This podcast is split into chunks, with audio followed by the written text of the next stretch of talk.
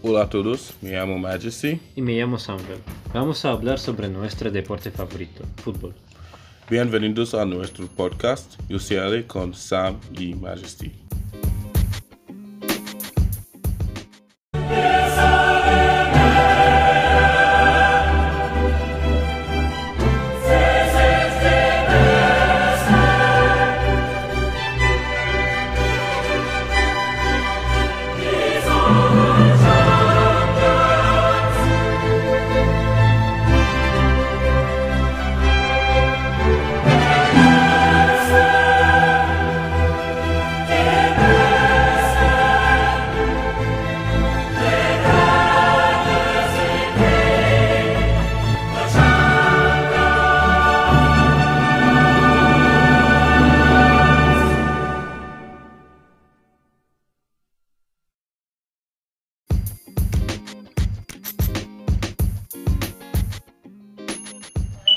La semana primera de UCL se acabó, entonces vamos a hablar sobre los partidos que son más interesantes.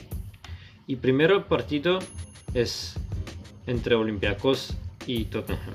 En el primer episodio dije que Olympiacos y Tottenham se han reunido solo dos veces antes de antes y nadie sabe lo que puede pasar. Bueno, el juego terminó con el resultado 2-2.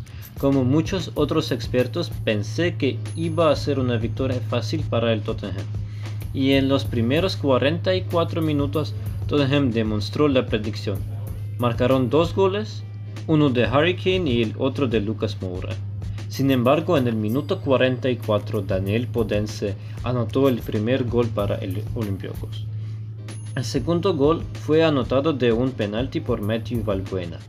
General, generalmente fue un partido parejo, donde ambos equipos mostraron sus dientes, y bueno, el resultado habla por la igualdad de oportunidades.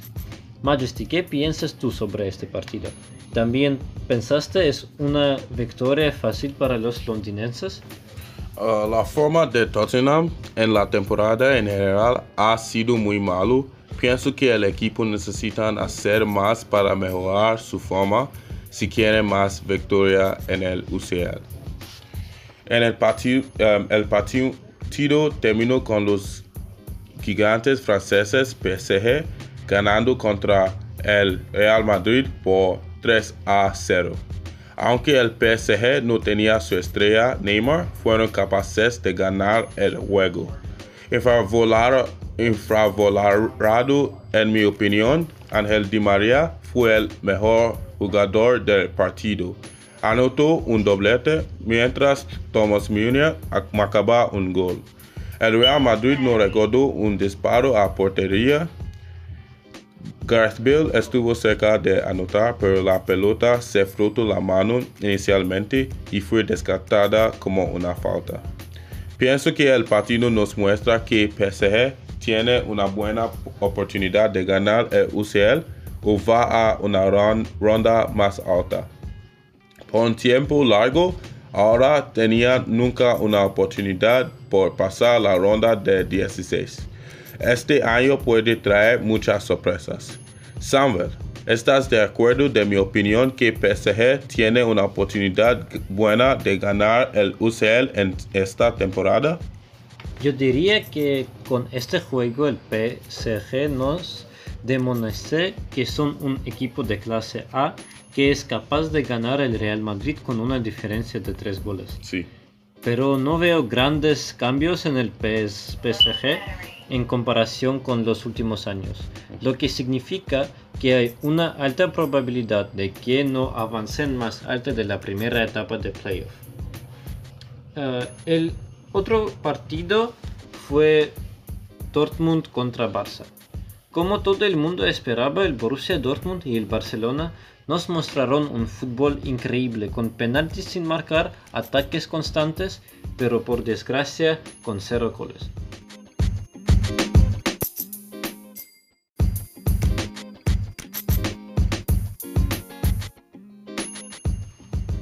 Borussia había hecho 14 disparos con 7 en el blanco.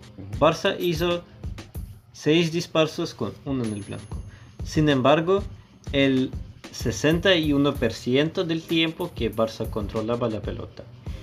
Borussia estaba constantemente atacando el Barça, pero el portero de Barça, Ter Stegen, demostró un nivel increíble de su habilidad, especialmente cuando paró la pena de Marco Reus. Majesty, lo que el jugador te impresionó más en este partido. Me impresionó sobre todo el joven Ansu Fati que hizo su debut a los 16 años. Es increíble pensar que un joven así ya está haciendo su impresión en el escenario futbolístico. Estoy muy emocionado de ver lo que puede traer esta temporada al Barcelona.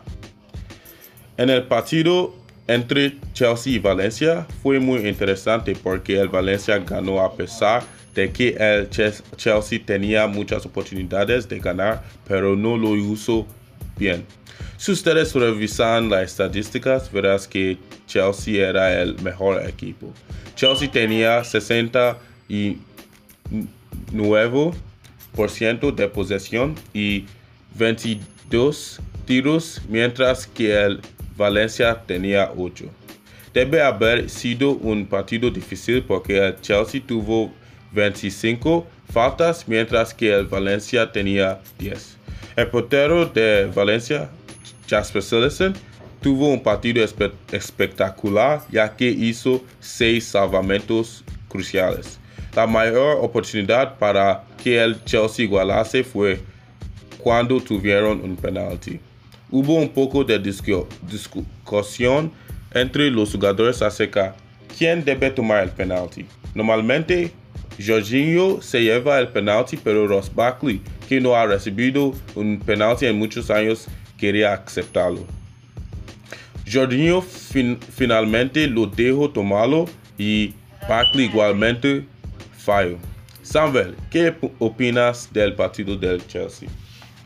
Ah, no sé si crees en la suerte o no, Majesty, pero cre- creo que fue solo un día desafortunado para Chelsea, porque realmente disfruto de su juego, es- especialmente la actuación de Willian. Sí. Me sorprendí mucho. Sí. El Valencia, por otro lado, también tuvo un buen desempeño, pero Sí. el Chelsea tuvo 22 tiros en comparación con los 8 tiros de Sevilla. Sí, es un análisis bueno.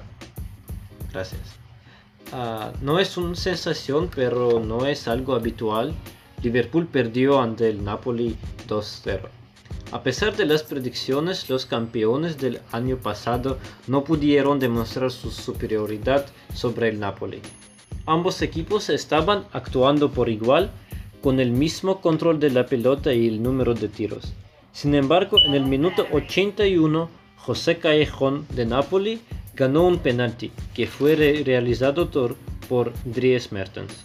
Más tarde, en el minuto 91, debido a un error de Virgil van Dijk, Fernando Llorente fue capaz de marcar otro gol. Majesty, ¿cuál cree que fue la razón detrás de la pérdida de Liverpool? Uh, en mi opinión fue más de la defensa si tú ves el error de Van Dijk. Uh, Andy Robertson tiene una oportunidad para bloquear Llorente, pero terminó corriendo. Entonces, Liverpool necesita trabajar más en terminando errores de la defensa porque no sé, uh, uh, no sé por qué Andy Robertson fue corriendo en el juego. Sí. Estoy de acuerdo. Uh, después de muchos años de perder a Ronaldo, el Atlético estaba buscando una noche de cambio. Inicialmente, la Juventus le dio un susto cuando Juan Cuadrado y Blaise Matuidi anotaron, pero el Atlético fue muy implacable. Y Stefan Savic anotó un gol, mientras que Héctor Herrera anotó en el último minuto del partido. En general, fue un partido apretado, ya que la Juventus tenía una posesión de 54, el Atlético tenía 19 tiros, mientras que la Juventus tenía 11. Samuel, ¿qué piensas del juego? Creo que el resultado de este juego describe perfectamente la cantidad de trabajo que estos dos equipos han puesto. Ambos nos mostraron un fútbol increíble, especialmente el Atlético, que anotó en el último minuto y evitó la pérdida. Mañana hay algunos juegos que pensamos será interesante, tales como Bayern contra Tottenham, Inter contra Barça y Valencia contra Ajax.